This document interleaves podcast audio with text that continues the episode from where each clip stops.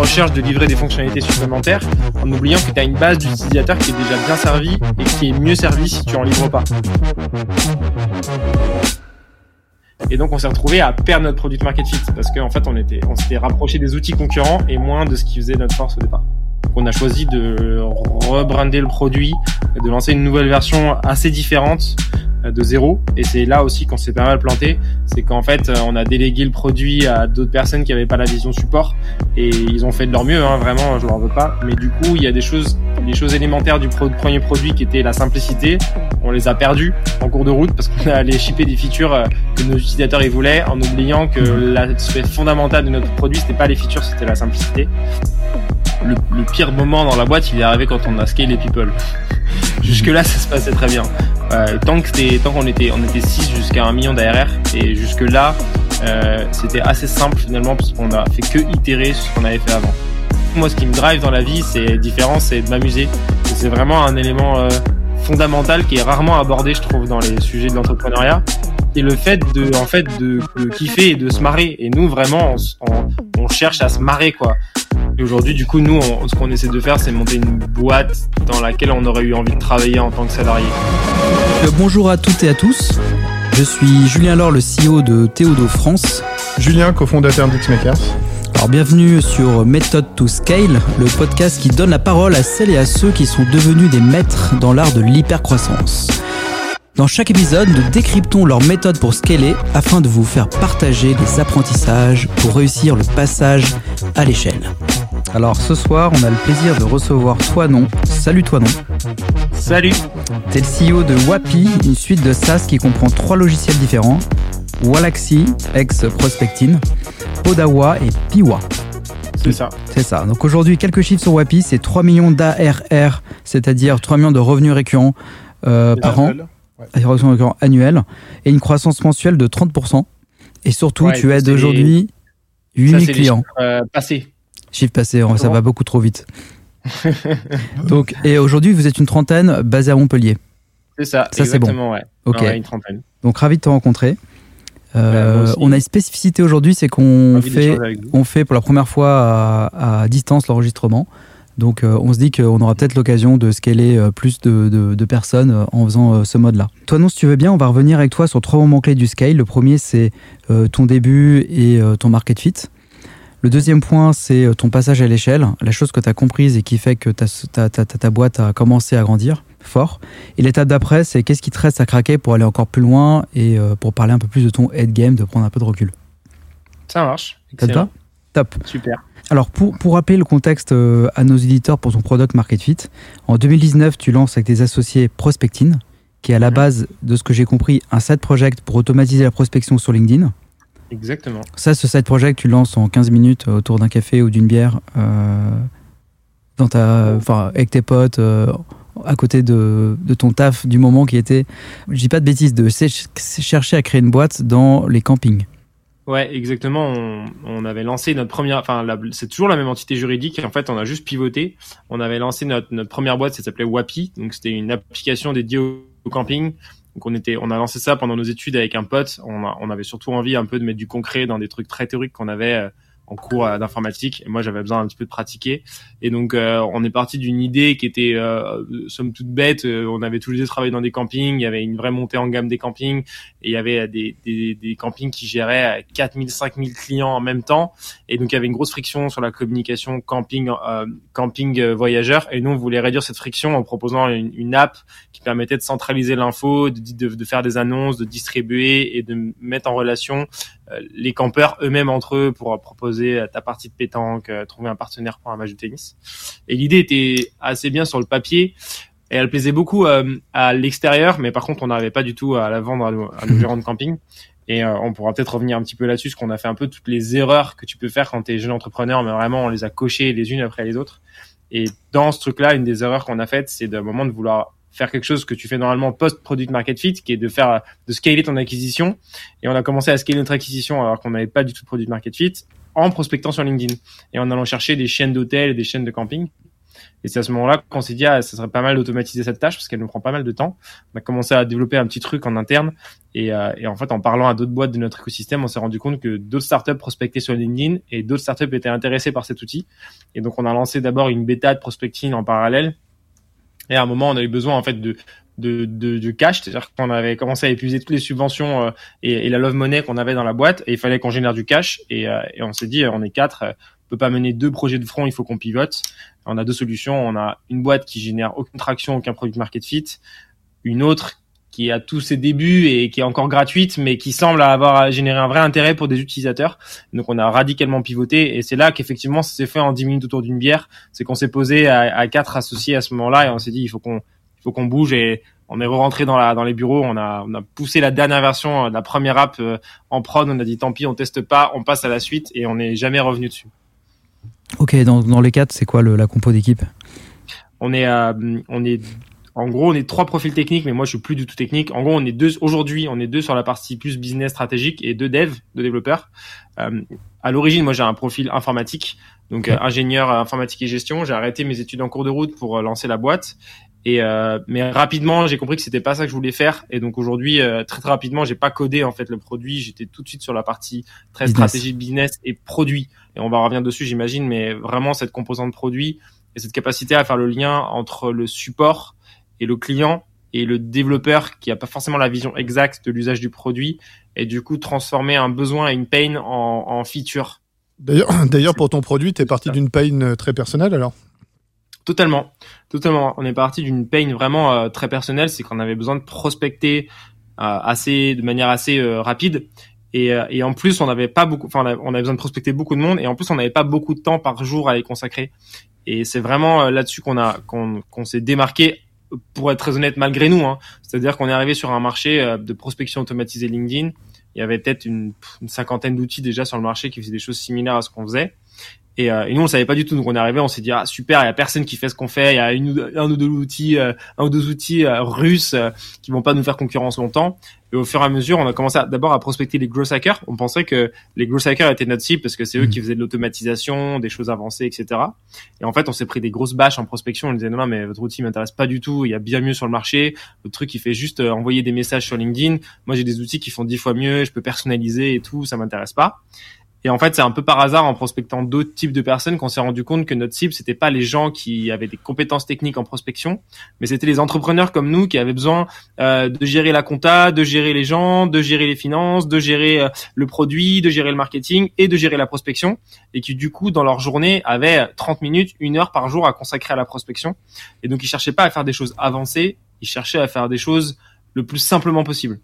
Et, euh, et ça a vraiment été quelque chose qu'on a réalisé plus à posteriori mais euh, sur lequel on a quand même très vite itéré et sur lequel on a vraiment insisté parce qu'on on faisait beaucoup de support nous-mêmes et on sentait dès qu'il y avait une pain sur le produit, dès qu'il y avait un truc qui n'était pas compris, on avait besoin d'aller le simplifier et c'est vraiment là-dessus qu'on a qu'on a beaucoup itéré. Mais c'est plusieurs mois après en regardant, on s'est rendu compte que le succès de prospecting c'était vraiment lié à cette partie simplification. Ouais. Euh, non, je vais justement revenir sur ce côté simplification. Comment tu l'as compris qu'il fallait simplifier? C'est à force de discuter justement avec des entrepreneurs, c'est ça? En fait, euh, assez tôt, donc pour, pour, pour faire un peu une rétrospective, mais quand on était sur notre premier projet qui s'appelait Wapi, euh, on développait, on, livrait des features qui marchaient à moitié sans avoir jamais à parler à nos clients et à nos utilisateurs. On disait ouais c'est super, ils vont adorer. On livrait, personne personne n'était intéressé par le truc, mais euh, ils nous demandaient toujours de plus de fonctionnalités, donc on allait toujours développer plus de fonctionnalités sans jamais vraiment trouver euh, l'adéquation.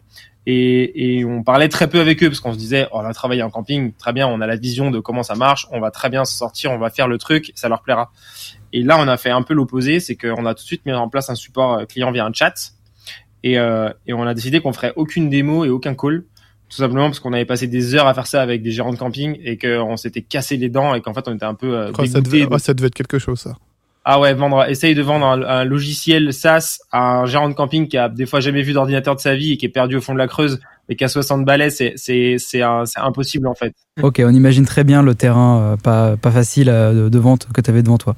C'est ça. Et donc euh, un peu dégoûté de cette partie-là, on s'est dit ok, nous ce qu'on va proposer c'est un outil qui soit simple et euh, tu n'auras pas de support de démo parce qu'en fait on vend un outil qui vaut 10 euros par mois. Donc la version initiale de prospecting ça va aller 10 euros par mois. On disait pour 10 euros par mois on va pas faire des démos. Ce qu'on va faire par contre c'est proposer un support chat qui soit exceptionnel. Et c'était vraiment le postulat de dire tu as un outil à 10 euros donc t'as pas de démo parce qu'on n'a pas les moyens de te payer un commercial pour, euh, pour te faire une démo. Par contre on assure un support chat qui soit de la meilleure qualité possible.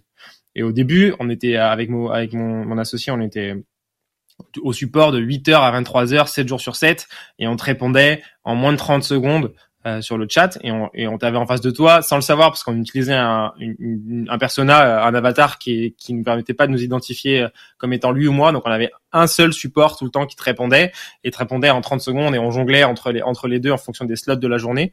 Quand, par exemple, prenait la matinée, je prenais l'après-midi, et ça nous permettait de faire d'autres choses en même temps quand il y avait pas beaucoup de support, et quand il y avait beaucoup de support, de gérer 10, 15, 20 clients en, parallèle, ce que tu peux pas faire quand tu as une démo ou un, ou un support téléphonique, parce que juste, euh, bah, il faut 20 personnes, quoi. Ou alors, tu mets les personnes en attente. Et là, tu as la possibilité, en parallèle, de gérer 10, 15, 20 tickets support euh, en même temps et de leur proposer une expérience qui soit finalement assez bonne.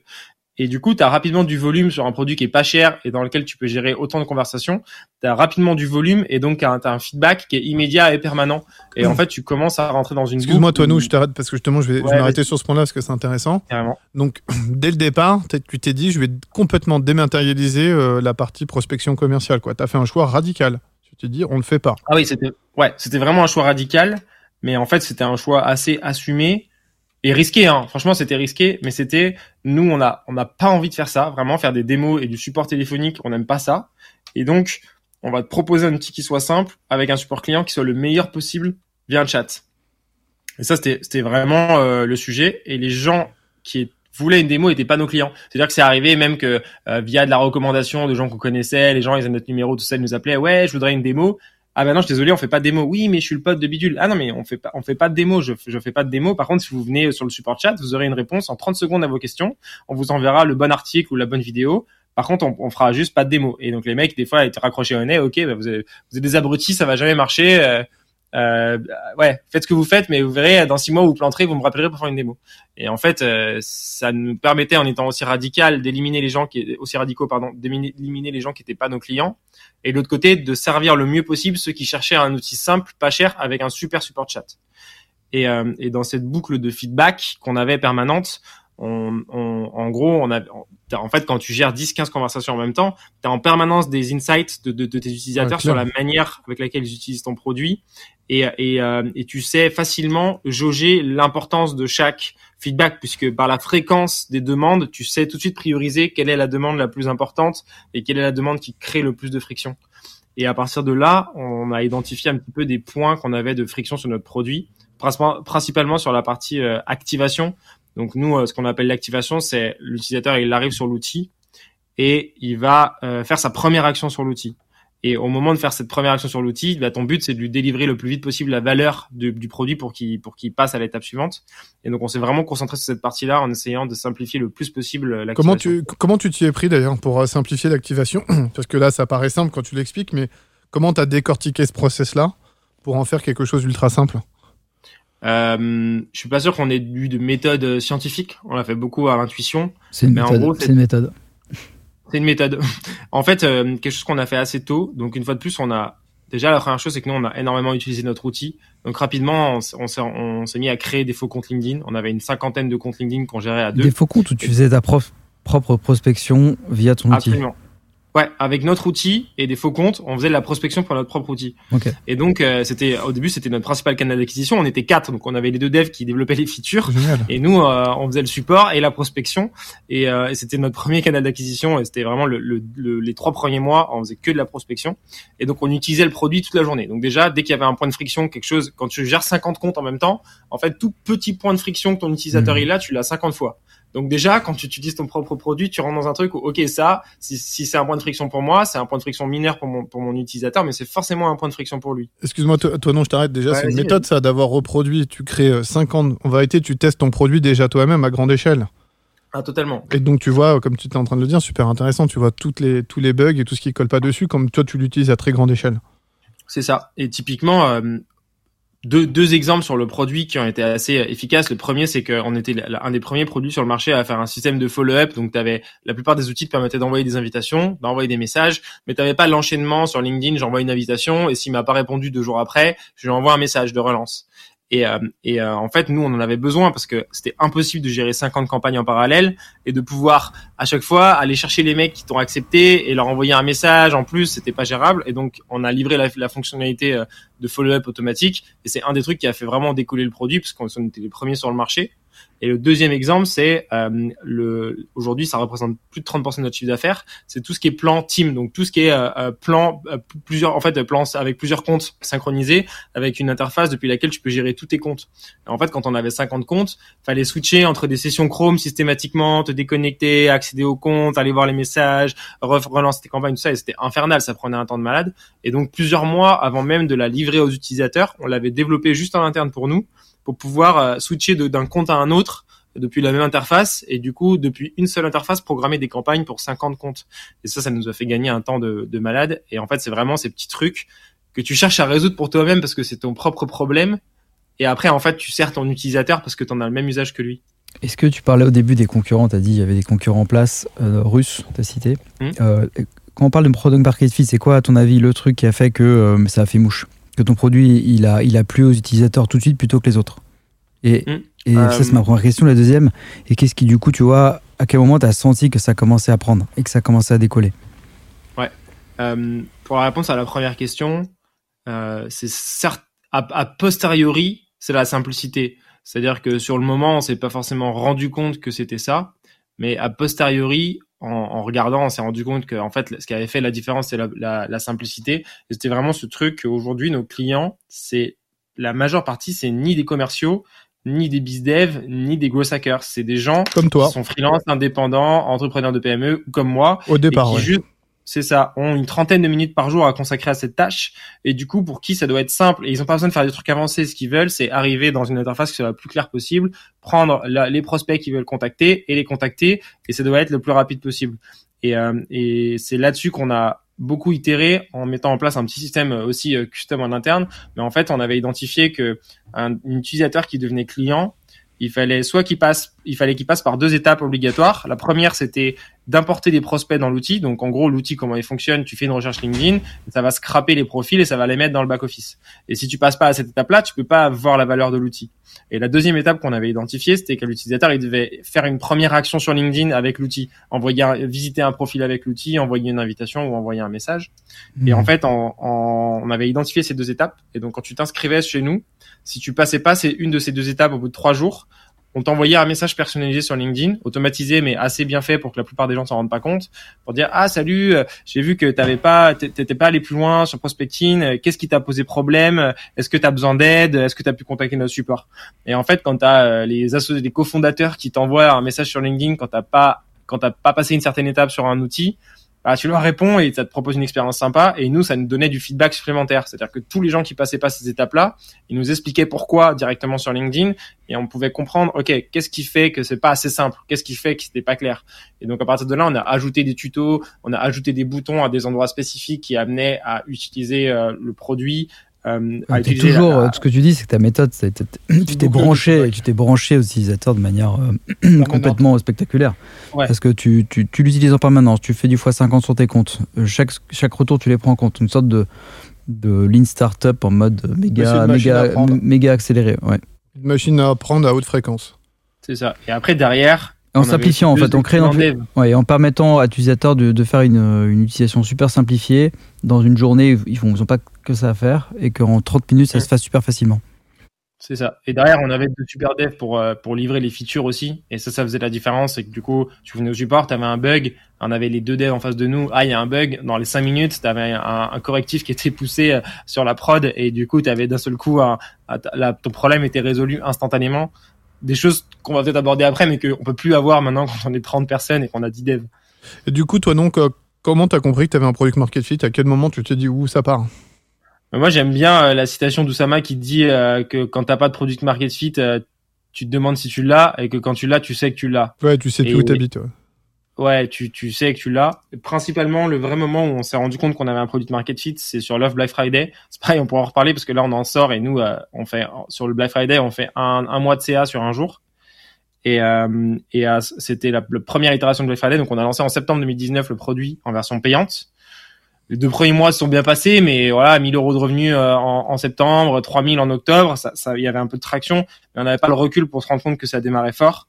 Et en fait, on a break-even euh, en termes de revenus euh, au mois de novembre, où on a passé la barre des 10 000 de revenus au mois de novembre. Et là, on a compris que il se passait quelque chose d'assez fort, parce qu'on on avait réussi en trois mois de, de version payante à, à être euh, rentable au mois par mois, même si évidemment on se payait une misère.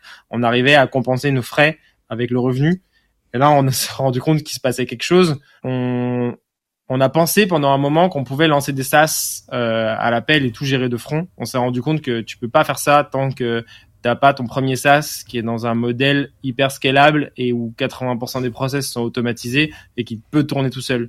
Et donc euh, en début d'année 2021, on a revu nos stratégies, c'est-à-dire qu'on avait lancé euh, Prospecting, on avait lancé Podawa, on avait lancé Piwa, on s'apprêtait à lancer un autre outil euh, jamais sorti de terre. Et en fait, on s'est rendu compte qu'en faisant tout ça, on était moins bon sur chaque produit et qu'on perdait notre produit de market fit sur nos autres produits et qu'il fallait qu'on se reconcentre. Et donc, on a reconcentré toutes nos forces sur Walaxy.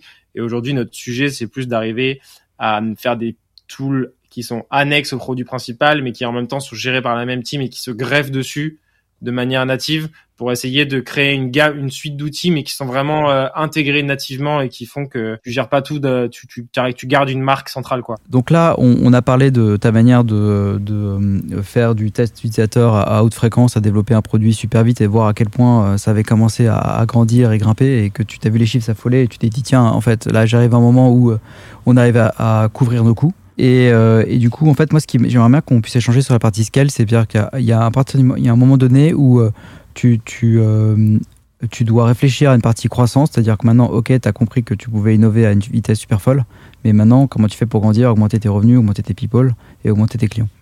Est-ce que tu, tu arrives à, savoir ce qui a fait que ça a commencé à bien marcher? J'ai envie de te dire, euh, le, le, pire moment dans la boîte, il est arrivé quand on a scalé les people. jusque-là, ça se passait très bien. tant que tant qu'on était, on était 6 jusqu'à un million d'ARR, et jusque-là, euh, c'était assez simple finalement parce qu'on a fait que itérer sur ce qu'on avait fait avant. Donc c'était la même bande de départ d'ailleurs euh, quand tu étais 6 là, quand tu dis que tu étais 6, c'était la même bande, ouais, OK. On était 4 plus euh, plus nos deux premiers employés et et on est resté 6 pendant pendant 9 mois, nos 9 premiers mois jusqu'à atteindre notre million de revenus annuels. Et dans cette phase-là, c'était assez simple, c'est qu'on faisait que itérer sur ce qu'on avait fait. Donc on itérait sur le SEO, on itérait sur le contenu. Donc beaucoup de contenu, dès qu'il y avait un pain point qui revenait au support, on en faisait un article. Et, euh, et ensuite, toujours du produit, du produit, du produit. Donc vraiment, on itérait sur les produits pour simplifier, pour ajouter des fonctionnalités. Un article public? Un article public, quoi, des articles Attends, de blog. Toi, non, euh, je reviens là-dessus parce que c'est super intéressant. C'est-à-dire que tous les insights qui t'arrivaient dans ton support, toi, tu transformes. En vérité, c'est parce qu'il y a une notion de contenu quand même qui est super forte dans ce que tu as fait, à, la fois à travers le chat et à travers ton, ton branding. C'est que un pain égale un contenu que tu as envoyé derrière. Pour te dire, en vérité, euh, je vais plus m'embêter à répondre à ça derrière. Quoi. Totalement. En gros, euh, dès qu'il y avait un pain point qui revenait souvent, on essayait de le simplifier au maximum avec le produit, donc en simplifiant l'interface, en simplifiant la manière d'accéder à la fonctionnalité, en envoyant le wording, etc.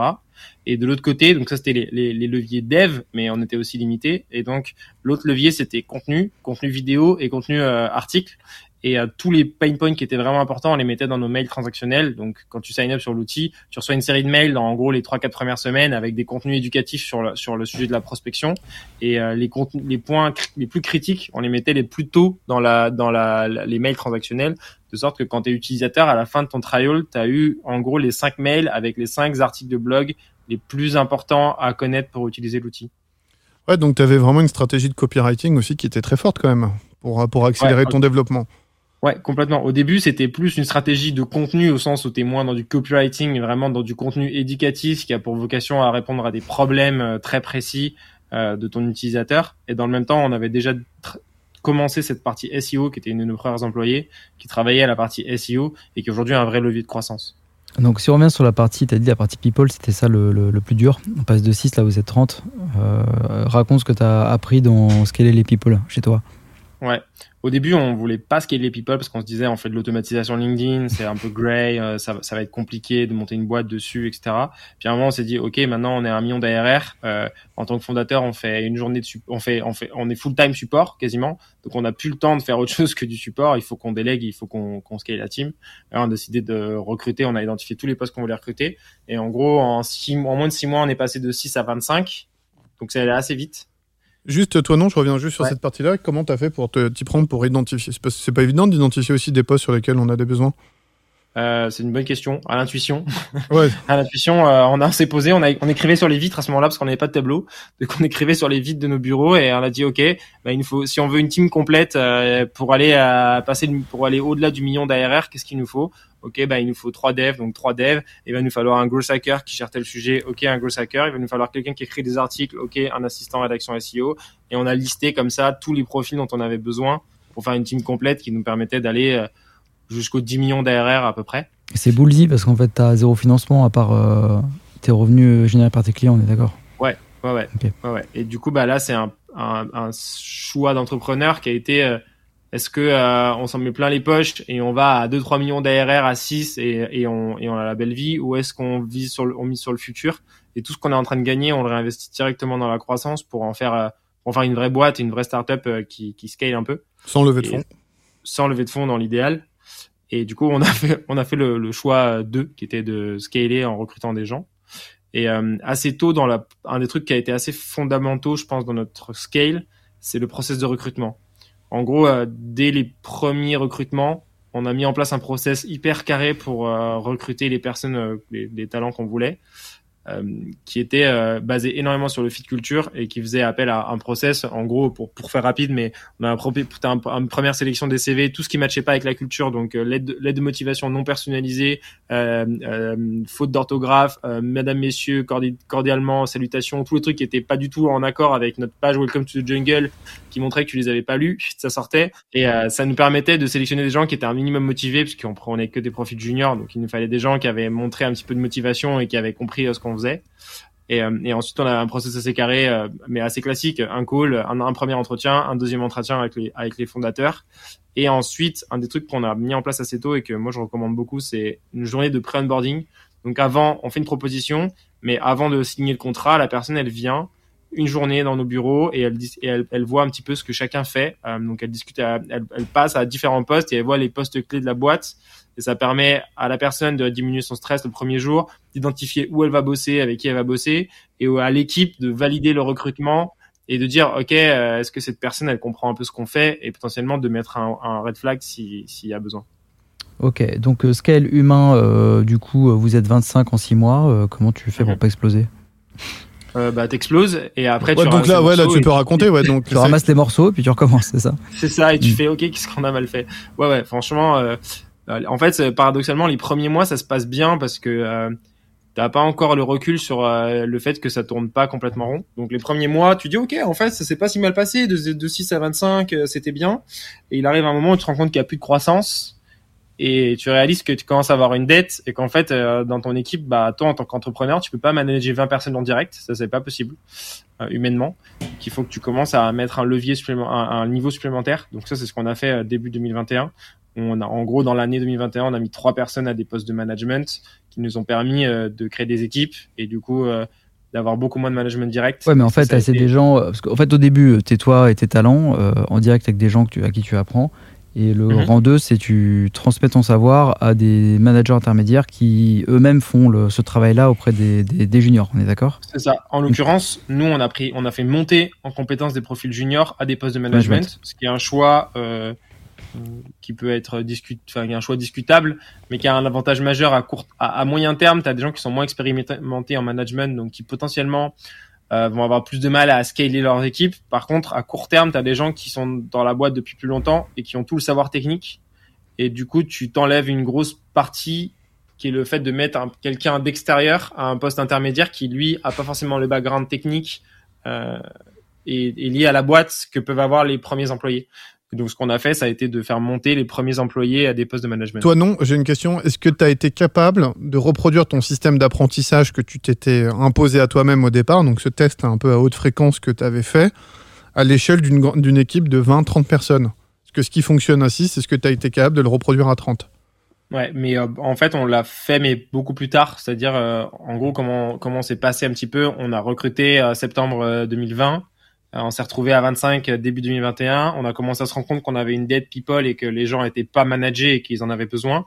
Donc, on a mis des, des N-1 courant d'année.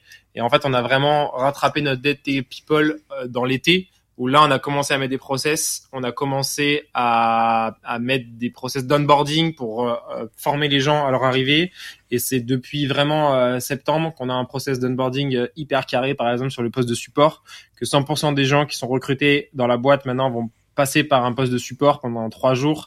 Ils ont une formation sur discuter avec les clients. en fait, le support à la vision globale. Euh, typiquement, ça c'est quelque chose qu'on a mis en place un peu plus récemment et qu'on va maintenir dans le temps parce qu'on s'est rendu compte qu'il y a des mecs ou des personnes qu'on recrutait à des postes type euh, SEO qui savaient pas ce que le produit faisait. Et c'était un problème et qui savaient pas qui était notre client, qui allait lire leur article. Et donc il fallait qu'on aille les confronter à ce poste de support pour qu'en trois jours ils aient une vision un peu globale de, de comment la boîte marche et, ce qui est important pour. Ok, donc tu as commencé à, à, poser des standards euh, avec les savoirs et pour enseigner à tout le monde la manière dont, dont les experts faisaient. Ouais, exactement. Mais c'est arrivé probablement trop tard. Si je devais euh, le refaire, euh, je, le referais plus tôt, je pense. Ouais, parce qu'en plus, quand, tu parles, ça saute aux yeux que c'est votre force depuis le début, quoi, de cette capacité à. Enfin, tu le disais, même quand vous étiez à un million de, de revenus annuels, tu étais encore en train de faire du support, quoi. C'est-à-dire que tu es connecté en permanence à tes clients. Aujourd'hui, moi, je fais encore, en tant que fondateur, on fait encore du support. On fait au moins une demi-journée par semaine de support. Oui, c'est énorme. Super pertinent. Ok. Euh, selon toi, euh, c'est quoi qui reste à craquer et, euh, c'est quoi l'ambition maintenant pour aller plus loin? Alors, du coup, bah forcément, on a en gros, on a fait un 0 à, à 3 millions d'ARR qui a été assez rapide. Puis on a fait un peu une phase de plat où bah, c'est un peu la notion de scale, mass, depth. Et en gros, on a cumulé de la, de la dette au fur et à mesure du temps, que ce soit people, mais aussi technique, ou sur notre premier produit qu'on avait codé très vite, on avait cumulé une grosse dette technique qu'on avait besoin de résoudre. Donc on a choisi de rebrander le produit, et de lancer une nouvelle version assez différente euh, de zéro. Et c'est là aussi qu'on s'est pas mal planté. C'est qu'en fait, on a délégué le produit à d'autres personnes qui avaient pas la vision support. Et ils ont fait de leur mieux, hein, vraiment, je leur veux pas. Mais du coup, il y a des choses les choses élémentaires du premier produit qui était la simplicité, on les a perdues en cours de route parce qu'on a allé shipper des features euh, que nos utilisateurs ils voulaient en oubliant que mhm. l'aspect fondamental de notre produit c'était pas les features c'était la simplicité hyper intéressant euh, en fait juste je reprends là-dessus parce que euh, il y, a, une croyance produit qui fait que tu prends des retours utilisateurs et tu les mets dans ton produit et ça va marcher et en fait, ce que tu nous rappelles, c'est que non, il faut une vision. Donc en fait, le retour utilisateur est là pour confronter sa vision au terrain et faire bouger ou pas la vision. Mais ta vision, c'est la simplicité. En fait, tu ne bouges pas sur ça, en fait. En fait, c'est super dur parce que tes utilisateurs satisfaits qui trouvent le produit simple, ils viennent pas au support et ils sont satisfaits. Et c'est l'utilisateur à qui il manque une fonctionnalité qui vient de voir au support. Et donc, si tu écoutes vraiment tes utilisateurs et que t'es pas à la sensation de il y a un point de friction, il y a un truc qui est pas compris, que tu vas pas chercher l'incompréhension sur le produit et les gens qui sont partis et que tu prends que les gens qui sont là et qui cherchent des fonctionnalités supplémentaires, tu es tout le temps à la recherche de livrer des fonctionnalités supplémentaires en oubliant que tu as une base d'utilisateurs qui est déjà bien servie et qui est mieux servie si tu en livres pas. Et ça coûte et cher. ce dilemme en fait de si tu livres une fonctionnalité, est-ce qu'elle va servir des utilisateurs mais est-ce qu'elle va pas aussi en desservir? Parce que quand tu es dans des logiciels, chaque bouton que tu ajoutes, chaque élément visuel que tu ajoutes sur une app, chaque onglet, chaque menu, etc., t'ajoutes une complexité de compréhension pour ton nouvel utilisateur. Et ça, c'est souvent oublié et c'est un peu la difficulté dans laquelle on est tombé. On, on s'est retrouvé à ajouter les fonctionnalités d'emailing, d'enrichissement. On a tout mis sous forme de belles campagnes, tout ça, c'était beau. Mais on s'est rendu compte que la simplicité, on l'avait perdu. Et donc, aujourd'hui, on a perdu notre produit market fit. Et c'est quand même quelque chose qui est assez ballot on a eu un fort produit de market fit et, en un moment on a changé de produit pour faire un truc qui était censé être mieux, qui était effectivement plus stable techniquement, mais qui en fait d'un point de vue produit avait perdu son élément de simplicité. Et donc on s'est retrouvé à perdre notre produit de market fit parce qu'en fait on était on s'était rapproché des outils concurrents et moins de ce qui faisait notre force au départ. Ouais, ce qui était fort, ouais, c'est que à partir du moment où en gros tu t'es éloigné de ta vision, tu as commencé à perdre ce product market fit et hop, tu as vite retracté vers cette vision de départ que tu avais de ton produit. quoi. C'est ça, sauf que euh, tu tractes moins vite quand tu as euh, une équipe de 10 devs que quand on a deux, parce que tu as tout un process de développement, de livraison des features qui est beaucoup plus autre long. Croyance, Autre croyance que tu déconstruis, euh, on est plus et on va moins vite. Mais c'est mais c'est pas ce qu'on te raconte dans les livres. Hein. Mais c'est vrai que à 10 devs, t'es plus lent qu'à 2. Et particulièrement sur le profil des devs, où en fait les études ont montré qu'entre un bon dev et un mauvais dev, tu as un ratio de 25 quasiment. Et donc, euh, tu as plutôt intérêt à être très très très très sélectif sur tes devs et à avoir euh, peu de devs mais très très bons que beaucoup de devs moyens. Nous, c'est ce qu'on fait. Et malgré ça, tu as toujours un une problématique où bah ton nombre d'interactions est croissant avec ton nombre de devs et donc tu avances beaucoup moins vite. Et donc aujourd'hui, on est en train de revenir vers la simplicité. On a, on a là récemment, on a livré une feature qui vraiment simplifie énormément le lancement de la première campagne. Mais ça prend du temps de revenir là-dessus. Et ensuite, il faut que tes utilisateurs s'en rendent compte et que tu aies ton effet de, bouche à oreille qui se qui soit généré et que tu aies ta boule de neige qui se réenclenche. Et donc, euh, on pense que ça va venir en 2022. Mais c'est ça qui nous reste à craquer, c'est arriver à faire un produit qui soit à la fois incroyablement simple et qui en même temps se maintiennent à jour des fonctionnalités du marché pour aussi livrer des fonctionnalités qui sont adaptées aux besoins euh, et qui vont euh, en faire un produit complet. Et c'est un peu ça le, le, le trade-off. Ouais, c'est un dilemme. Ouais. Ouais, t'es entre, t'es entre, faut pas que ça devienne une usine à gaz et je maintiens ma simplicité, mais il faut quand même que le produit évolue, sinon il va devenir un spin. Du coup, euh, si tu réussis ce, ce, challenge, tu, tu vois la boîte où, toi, dans, dans 5 ans, dans 10 ans? C'est quoi qui te, c'est quoi qui t'électrise et qui te donne envie de te lever tous les matins? Alors, ça, c'est pas les mêmes questions. Euh, si tu me dis où je vois la boîte, déjà, notre objectif, nous, 2022, c'est 10 millions de revenus annuels. Donc là, on est à quasiment 4. notre objectif, c'est 10 millions fin 2022. Plus loin, c'est tellement dur de se projeter, sachant que nous, il y a deux ans, on faisait zéro euro de chiffre d'affaires. Donc, on a déjà de zéro en deux ans, on est, on est arrivé à un endroit où on s'imaginait pas. Donc, c'est très, très dur de s'imaginer au-delà. D'un point de vue entrepreneur personnel, ouais. Euh, moi, la boîte où je la vois dans cinq ans, euh, euh, j'ai envie de continuer sur ces sujets-là, mais c'est pas la boîte de ma vie non plus. Donc, je m'imagine bien la revendre à un moment et aller lancer d'autres choses dans le futur. Justement, recommencer de zéro avec un, avec tous les apprentissages qu'on a eu et monter une boîte de zéro avec cet apprentissage sur le lancement des SaaS, le scale, le scale des people, etc. Et mais après, moi, ce qui me drive dans la vie, c'est différent, c'est de m'amuser. C'est vraiment un élément fondamental qui est rarement abordé, je trouve, dans les sujets de l'entrepreneuriat et le fait de en fait de, de kiffer et de se marrer. Et nous vraiment on, on, cherche à se marrer quoi. Et c'est et ça, ça, ça va un peu dans tous les sens mais c'est allumer des feux au lance-flammes dans les afterwork c'est justement avoir les tireuses euh, au bureau avoir une salle de sport euh, au bureau faire des faux comptes LinkedIn qui ont des noms euh, plus what the fuck les uns que les autres et, ah, j'en sais que j'en ai fait un what the fuck il avait cartonné non. C'était Jonathan Hart. Bah, t'as pas connu ça, toi, toi non. C'était le justicier milliardaire. C'était une série des années, euh, fin des années 80. Le mec, son job, c'était justicier milliardaire. J'avais fait un compte LinkedIn, justicier milliardaire. Tout le monde kiffait, quoi. Ouais, ça marche super bien. Moi, j'ai euh, j'ai Hubert Bonisseur de la BAT, donc euh, celui qui est derrière OSS 117. J'ai Perceval le Gallois. Euh, on a un paquet comme ça. On, on... Et ça, c'est la LinkedIn, c'est nos plus grands fous rires de l'histoire de la boîte. On, on, a tapé des heures et des heures de fou rire sur. Euh, c'est quoi challenge accepted? On s'en fait un. Voilà. ouais, non, c'est bien de rappeler que, en fait, euh, c'est vrai, l'entrepreneuriat, c'est aussi un moment où tu veux construire les conditions qui te, qui te font kiffer et qui font prendre du plaisir. Et le, le endgame, c'est toujours garder ça en, en, grandissant, en grossissant et en servant bien ses clients. C'est ça. Euh, et aujourd'hui, du coup, nous, ce qu'on essaie de faire, c'est monter une boîte dans laquelle on aurait eu envie de travailler en tant que salarié. Et euh, c'est un peu ça qui nous drive aujourd'hui d'un point de vue euh, environnement de travail, c'est se dire que les gens, on veut imaginer une boîte où si on avait été salarié, on aurait juste eu envie de venir travailler tous les jours et on se serait éclaté. Pour terminer, je te remercie euh, toi non pour ton temps et ta franchise et tout ce que tu nous as raconté. Julien va faire un, petit résumé. Est-ce que tu aurais un, un, livre à nous recommander qui t'a marqué ou que tu simplement tu penses que c'est intéressant de lire? Ouais, je pense que d'un point de vue autant euh, dans l'entrepreneuriat, d'un point de vue autant en marketing, produit, people. Un des vrais sujets, c'est la psychologie. Moi, je suis un grand fan de psychologie. Et un des bouquins que j'ai lu récemment, qui est un best-seller sur le sujet, c'est Thinking Fast and Slow, qui est, qui est euh, de Daniel Kahneman et qui est un bouquin sur euh, tous les biais cognitifs. Et on n'imagine pas à quel point il y en a dans nos décisions de tous les jours.